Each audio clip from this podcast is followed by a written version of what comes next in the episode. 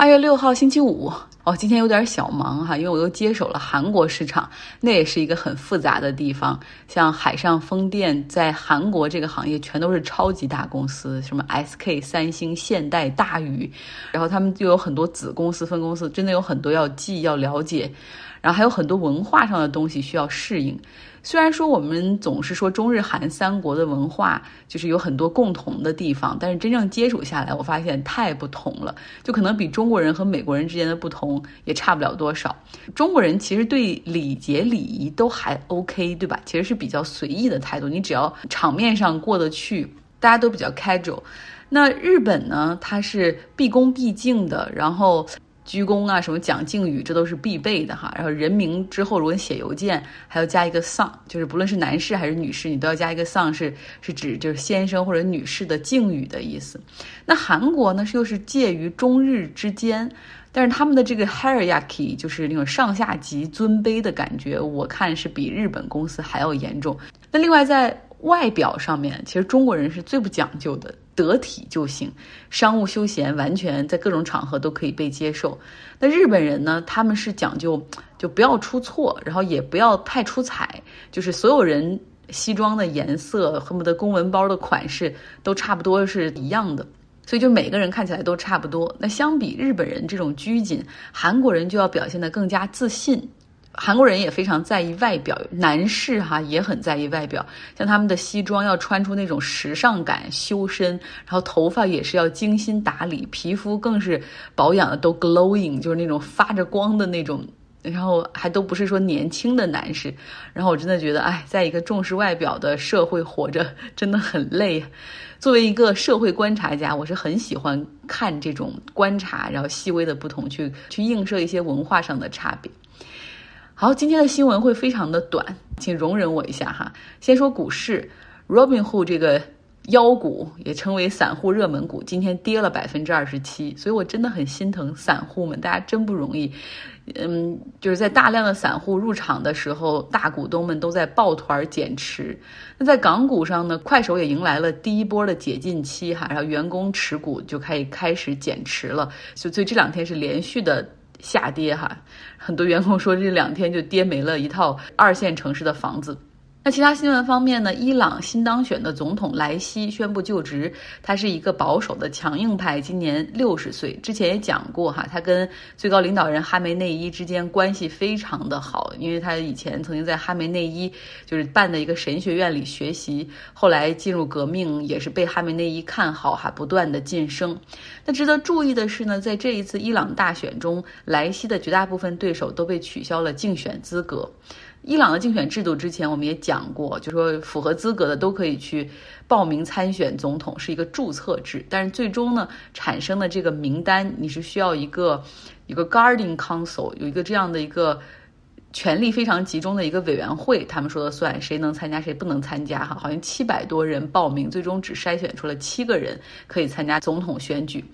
猜一猜哈梅内伊和莱西谁是谁哈？之前我们剖过一组照片，因为他们真的是很像很像哈，尤其是戴了口罩之后更分不出谁是谁。那在今天的这个总统就职仪式前，莱西也是和最高领导人哈梅内伊见了面哈。今天更绝，他们两个人。头上的发带的颜色是一样的，戴着一样颜色的口罩，穿着一样颜色的袍子，包括外面披的那层纱也是一个颜色的。所以你究竟能不能看出谁是新当选的伊朗总统莱西？来我的微信公众号考验一下你的眼力吧，张奥同学等着你。节目比较短哈，因为白天比较忙，但是。我们下半部分也有非常满满的干货。读书俱乐部，我们跟着终结所有和平的和平来了解一下第一次世界大战中的大国博弈。大家记得书里其实有一部分他写到说，中东这个地理名词它是造出来的，原来就不存在中东，我们只有亚洲、欧洲，对吧？北非、中东这个词儿，地理的名词儿是一个美国学者在一个学术报告里写到的，就 Middle East，然后大家就觉得哦，就中东，中东，结果没想到现在中东成了大家 每天新闻里必看到的一些问题哈，来围绕着其实是犹太复国主义来讲，但是我们从中可以看到英国、法国、美国各种各样的表态，所以正应了刚才大家所说的那句话，就是大国关系他们之间的角力和博弈，其实影响到了，比如说犹太复国主义能不能成，然后到底怎么样去分这个奥斯曼土耳其。书里写的话，你能够看出奥斯曼土耳其他之前旗下的这些阿拉伯的这些领土，他们很多人其实是甘愿于说，我们继续留在奥斯曼土耳其的统治之内，只要给我们更多的自治权就可以了。我们不要独立，因为独立的话势必会有一些西方国家介入。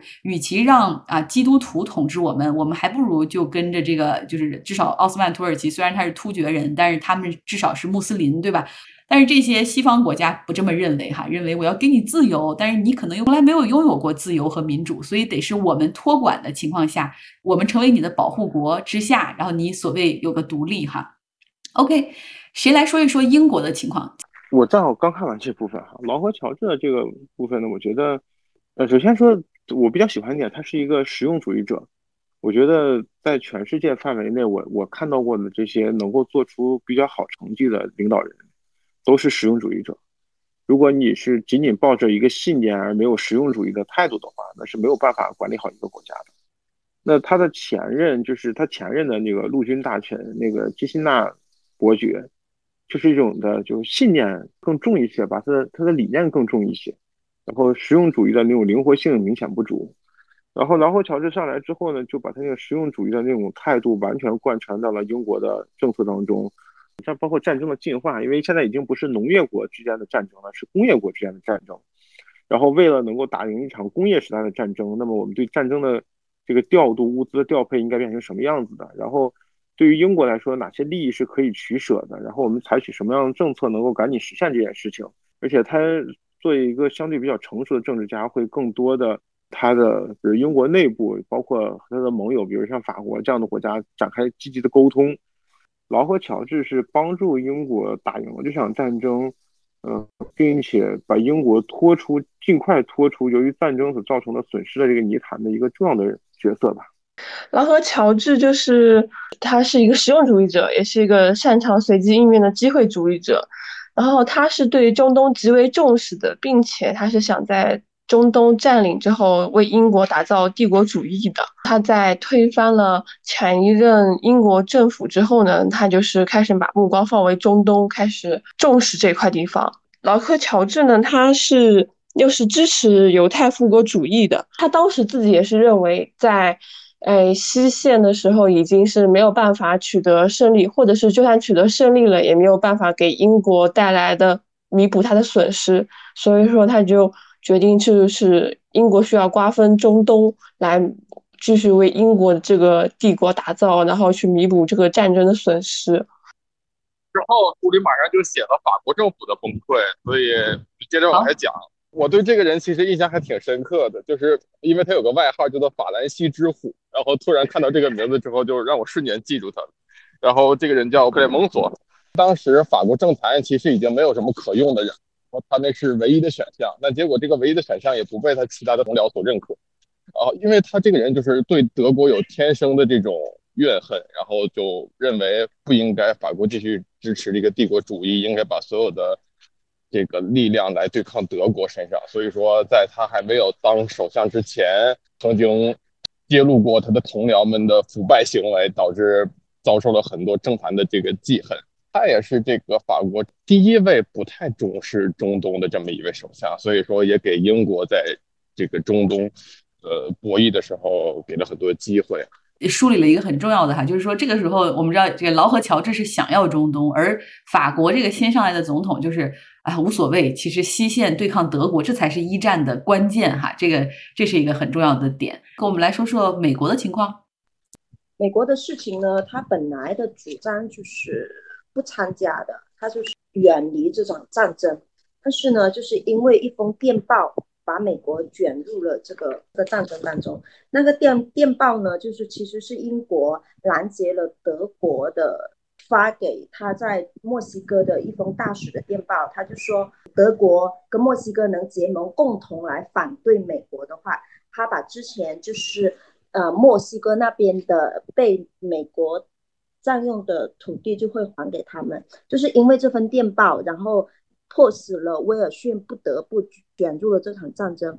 我感觉美国跟那个英国还是有一点决然的不同的，就是美国它有点。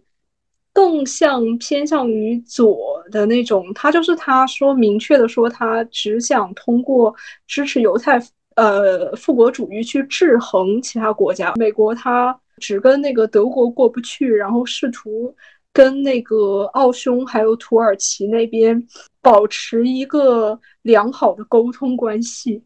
呃，关于那个美国这边的话，其实。之前在看那个人类群星闪耀时的时候，当时我记着有一篇讲到的，就是威尔逊讲到的，应该是一战结束以后，然后威尔逊坐轮船去到了这个欧洲，去做这个后续的这个战后的一个谈判。然后当时对这篇文章，我在看完以后，其实我印象并不是很深刻，因为当时对于一战的后续的这个历史呀，包括这些处置等等的，其实并没有太多关注。但是这一次在看完一战的整个这个过程当中，就是，嗯，各方的这个，不管是这种明着还是暗着的各种的，对于嗯地理的瓜分，然后对于各个民族的也好，包括犹太复国主义这种，包括各个民族人种的安置，然后你就会突然，反正起码在我心中，突然我就想到了当时威尔逊坐在轮船上的那个。情景在那个书里描述，我觉着威尔逊是个特别理想主义的人。就是其实，嗯，包括在这本书，因为我也我还没有看完，我刚看到第六章刚结束，第七章刚开始。但是我给我的感觉，其实威尔逊确实和王后乔治，就和和欧洲的这些领袖不太一样。就是他其实，在内心深处，似乎他有一份这种。比较梦想的东西，就是可能希望人们通过这一次战争结束以后，他不是想去瓜分谁，或者说去对这个事件版图进行一个怎样的重置，而使得美国获益。他更多的是希望真正能够给大家带来和平。就是这一块，其实给我的印象是非常深刻的。可是最终的结果，他没有达到他想要的，反而是像劳合乔治也好，或者说像其他的帝国主义也好，他们的殖民政策以及他们。对于世界的重塑，给自身的国家所带来的利益，似乎更好去落实在各个协议条款当中，而最后也是他们 获得了最终他们想要的。其实我觉得真的是美国，它一直都是避免去卷入旧大陆的战争，但是在一战的过程中，其实这两边就都发现，就是美国其实很厉害，那时候已经不只是成为最大的借款方，而他那种物资啊，他支持谁，谁就肯定会赢哈。所以美国也试图小心翼翼地保持中立，直到这德国忽然 这。就是什么出了神经刀，然后要要拉这个墨西哥进入，然后可能威胁到美国，然后这个美国才开始对德宣战。那你能看到这个威尔逊他确实很理想主义，作为一个政治学教授，然后他的那种希望说美国可以参战，但是我们绝对不是说为了争取殖民地而战，而是我们为了民主、自由和和平而战。我不知道是不是美国从那个时候就奠定了一个这种他对外的政策的一个。大的基础哈，就是说为了更好的民主而打造一个和平的世界，对吧？很有意思的一点，所以可以看出，其实美国在过往的这些战争之中啊，除了阿富汗战争，它是真的去报复那个当时因为九幺幺恐怖袭击，而其他的战争，它至少都是打着这样的旗号，而有的时候他们真的是为了那个民主和自由和以及和平而战。威尔逊他是一个理想主义哈，他那十四点原则里面其实是为一战之后大国之间的外交奠定了一个基础。比如说你要成立一个联大，呃，什么外交你大家都要公开磋商，然后你不要私底下去搞这种小团体、小秘密、小协议，然后也要自由贸易。这可能也就是后面我们怎么有了这个世界贸易组织，然后要裁军。其中有很重要的一点就是他提出了民族自觉，因为那个时候民族民族主义的这个潮流已经。已经兴起了嘛？然后像这个奥斯曼土耳其，如果这样的国家解体的话，那么它这中间有那么多的民族，最后怎么办？怎么样？他就提出一个说，希望让当地的民族都可以搞这种公投哈。如果他们自己的国民愿意的话，他们实际上都可以成为独立的国家。这个点挺好的。但是现在其实也好像后患无穷，比如说在西班牙，大家知道加泰罗尼亚就是嗯巴塞罗那那个地方，他们一直是加泰罗尼亚族嘛，他们认为自己跟西班牙就是不是一起的，所以他们一直都说，你看民族自自觉在二十世纪行得通，为什么二十一世纪就不让我们搞？我们也可以搞公投，我们也要独立哈。所以其实是给现代的，嗯，比如分离势力呃提供了一个借口的。来，谁愿意说说苏联吗？嗯，俄国的问题呢？他这里书里说到的就是他最根本的问题就是领导层的失败，他是允许商人就在这里面投机倒把，就是。各种囤积积奇，然后呢，政府是根本是不管这些，也没有去重视的去打击，导致了最终就是物价的暴涨十倍。他在这期间呢，就在一九一五年到一九一七年这期间，彼得格勒里面发生了，竟然写上了一千一百六十三次的罢工，就说明说这个问题里面就是超级严重了。这时候。呃，列宁呢，就是已经他的走上了历史舞台的，是在一九一七年，他的奋斗目标呢是俄国战败，这个大帝国的解体，然后他就回到了俄国，终于在一九一七年的秋天呢，他也从了成成为了俄国的统治者，然后他成为统治者之后呢，就是在九一八年三月，呃，他接受了德国的条件。就是而退出了这场战争。